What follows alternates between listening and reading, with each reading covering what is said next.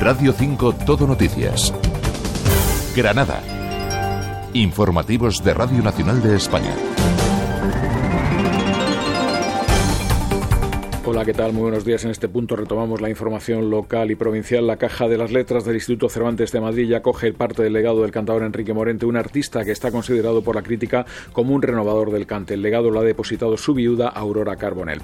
Y hoy jueves se conmemora el Día Mundial de las Enfermedades Raras. El síndrome de Dravet es una de las más de 7.000 enfermedades raras que se conocen y su diagnóstico es complicado porque presenta una gran variedad de síntomas. Jueves 21 de febrero, un día en el que tenemos los cielos poco nubosos en general. Más detalles, Agencia Estatal de Meteorología. Buenos días. Buenos días. Durante esta mañana en la provincia de Granada tenemos cielo poco nuboso. Aumentará la nubosidad al final de la tarde con intervalos nubosos de nubes bajas. El viento comenzará de intensidad floja y de dirección variable durante esta mañana, aumentando a moderado del noroeste a partir del mediodía, con rachas muy fuertes en las sierras de la mitad sur de la provincia. Atención a últimas horas al viento costero de fuerza 7 y a las olas de 2 a 3 metros en la costa. Las temperaturas hoy suben. Se espera hoy una máxima 18 grados en Granada y Maracena, 17 en Albolote y Loja, 16 en Padul y Alfacar, 14 en Cuyar. Es una información de la Agencia Estatal de Meteorología.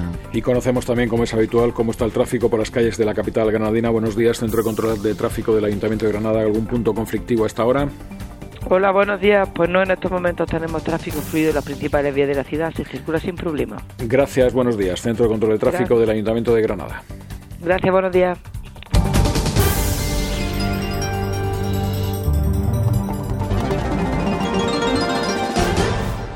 La caja 1566 del Instituto Cervantes ya custodia el legado in memoriam del cantador Enrique Morente, un legado que ha sido entregado por el director de la Fundación Enrique Morente y la presidenta, la mujer del artista Aurora Carbonell. Se trata de una careta y un pañuelo perteneciente al cantador. Enrique Morente es considerado como uno de los máximos responsables de la renovación del cante, así como el mejor adaptador al flamenco de poemas de Miguel Hernández, García Lorca o Machado, entre otros. Luis García Montero es el director del Instituto Cervantes. Para mí eh, ha significado dos lecciones fundamentales en el arte contemporáneo. Enrique nos enseñó que hay que amar la tradición sin ser tradicionalista, es decir, que buscar en el pasado, recibir las herencias, no es atarse y dejar de innovar. Y eso va en paralelo con otra lección, y es que hay que ser puro sin caer en el puritanismo a no traicionar eh, la verdad del cantejondo, pero no encerrarse en un puritanismo que aparte el cante de, de la vida. Y hoy jueves se conmemora el Día Mundial de las Enfermedades Raras. El síndrome de Dravet es una de las más de 7.000 enfermedades poco frecuentes conocidas. Conseguir un diagnóstico es complicado, ya que este tipo de patologías puede tener una amplia diversidad de síntomas. José Ángel Aibás es el presidente de la Asociación Síndrome de Dravet y reclama a las administraciones que garanticen los recursos sociosanitarios para las personas con este síndrome y sus familias. Pedimos a las administraciones públicas que eh, reconozcan la especificidad de esta enfermedad y que, y que garanticen el, el, diagnóstico precoz, el tratamiento adecuado, la atención integral y multidisciplinar y la escolarización, escolarización adaptada a las necesidades de cada niño y cada niña. Y el Grupo Socialista en el Ayuntamiento de Granada ha pedido al equipo de gobierno municipal que rectifique el presupuesto y aumente la partida dedicada al mantenimiento de parques y jardines de la ciudad. El viceportavoz socialista Jacobo Calvo ha asegurado que la partida de 8 millones de euros ya está obsoleta. Este año hay una oportunidad, se van a renovar los contratos de jardines de toda la ciudad y ponen en peligro, si se mantiene esta partida, en primer lugar su viabilidad y lo que es peor, su adjudicación. Nuevos parques, como el de Miguel Río, el Parque de la Cooperación, exigen un contrato a la altura de las necesidades de la ciudad para luchar contra el cambio climático y para la mejora de la calidad del aire en esta ciudad. Y el Ayuntamiento de Granada y OnTech Innovation han firmado un convenio de colaboración para trabajar conjuntamente en la puesta en marcha de proyectos de digitalización e innovación en el desarrollo de Granada como ciudad inteligente.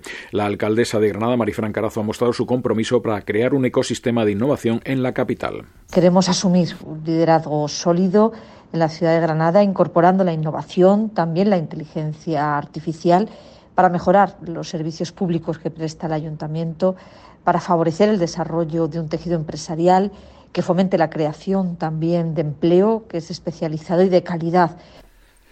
Y en suceso, recordar que un hombre de 26 años murió ayer miércoles como consecuencia de un accidente de circulación ocurrido en el término municipal de Alama de Granada. El coche que conducía el joven se salió de la calzada y cayó por un tajo de unos 200 metros de altura. Y el alero finlandés Elias Baltonen se ha convertido en nuevo jugador del Covirán Granada hasta el final de la temporada tras desvincularse del Baxi Manresa. El Covirán continúa con su búsqueda para intentar fichar a una escolta tras la marcha de Joe Thomason. Faltan 10 minutos para que lleguemos a las 9 de la mañana. Les contamos las noticias de Granada y provincia aquí en Radio 5, Radio Nacional de España en Granada. En nuestro tiempo de entrevistas hoy contamos con la presencia de José Luis Vargas, que es el jefe del servicio torrinolaringología del Hospital Universitario Clínico San Cecilio de Granada, y de Juan Martín Lagos, que es el jefe de sección de hipoacusia e implantes cocleares también de este mismo centro sanitario. Buenos días a ambos. Buenos días. Hola, buenos días. Bueno, ante todo, ¿qué es un implante coclear?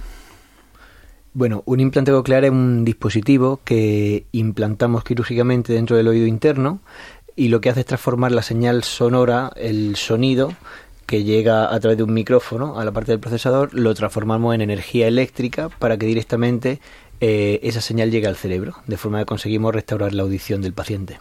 Lógicamente estamos hablando para personas que no pueden oír, personas sordas. Claro, son eh, personas que tienen una pérdida de audición severo profunda eh, que en, el caso de los adultos son pacientes que han llevado durante muchos años audífonos y ha llegado un momento en que ya el rendimiento de los mismos no son suficiente para que puedan tener una audición funcional y en el caso de los niños pequeños pues son niños que nacen con una sordera profunda y, podemos, podemos implantarle este tipo de dispositivo. Doctor Vargas, el, centro, el hospital, eh, lleva ya más de 1.700 intervenciones de estas características desde que se empezó con esta unidad. Eh, ¿Son ustedes referentes en, Andalucía Oriental en este tipo de, operaciones? Eh, cuéntenos, ¿cómo surge el servicio? El servicio se inició la primera intervención en el 1989 en un adulto y en el 1992 se hizo el primer implante de infantil. Eh, fue a partir del 1997 cuando se incrementaron el número de implantes de pacientes implantados y en el 2018 eh, se aprueba la implantación bilateral en niños de 0 a 7 años, una implantación simultánea en el mismo acto quirúrgico. Se implantan en los dos oídos.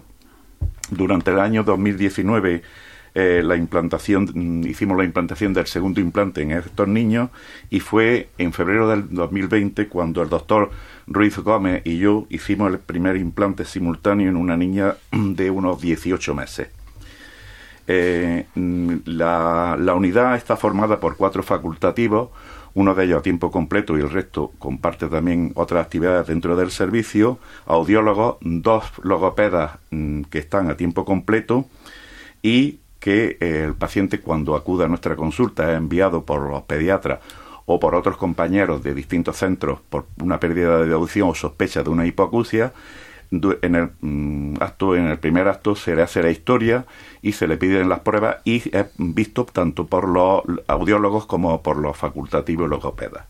Es decir, hacemos una, atención integral desde el primer momento en que vemos al paciente. Y una vez que tenemos todos los resultados de forma consensuada, eh, tenemos una sesión clínica todas las semanas en la que eh, vemos los pacientes que son candidatos a implantes o los que todavía no lo son, no son candidatos.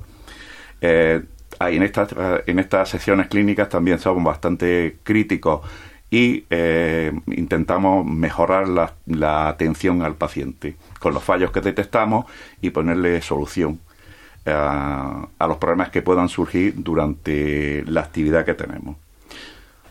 Todos los pacientes o todas las personas con un problema de audición, con sordera, son candidatos a estos implantes o no todo el mundo puede recibirlos? No, únicamente eh, tenemos que ceñirnos a determinados criterios que ya están, eh, están instaurados que son eh, personas con una hipoacusia eh, severo profunda, es decir, por, por, debajo de 70 decibelios, y sobre todo que han llevado una adaptación audioprotésica. Hay pacientes que han llevado durante muchos años audífonos, que durante un tiempo con los audífonos han tenido un buen rendimiento, pero llega un momento en el que este dispositivo se les queda corto y tenemos que pasar a un plan B, y el plan B es el implante coclear.